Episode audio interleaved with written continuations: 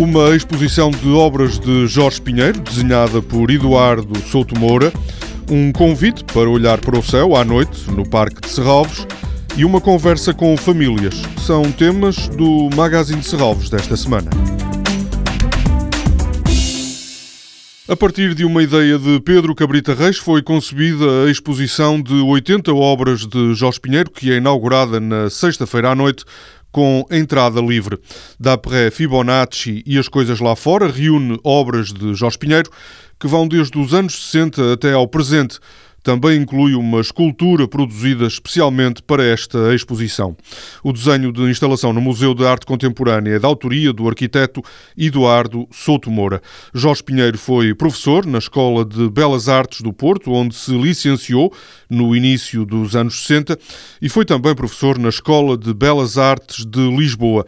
Tem obras em algumas das mais importantes coleções de arte nacionais, como a da Fundação Carlos de Gulbenkian, do Museu do Chiado, da Fundação Luso-Americana para o Desenvolvimento e a da Fundação de Serralves. A exposição D'après Fibonacci e as coisas lá fora vai permanecer no Museu de Serralves até 7 de janeiro.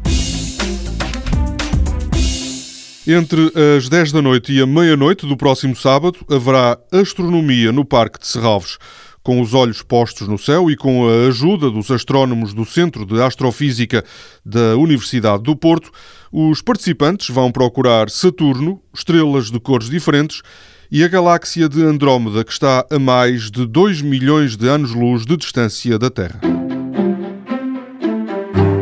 Depois de obras em conversa, no domingo terá lugar, na Casa de Serralves, obras em conversa com as famílias. Uma conversa que terá como ponto de partida uma obra das exposições que estão no museu. A iniciativa, com a orientação de Raquel Sambad e Sónia Borges, é destinada às famílias com crianças.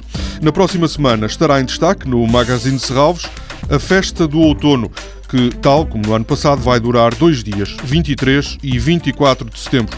A entrada para assistir a um programa de música, teatro, exposições, dança e oficinas será gratuita. Toda a programação pode ser consultada em serralves.pt ou na página da Fundação no Facebook. Este programa pode também ser ouvido em podcast.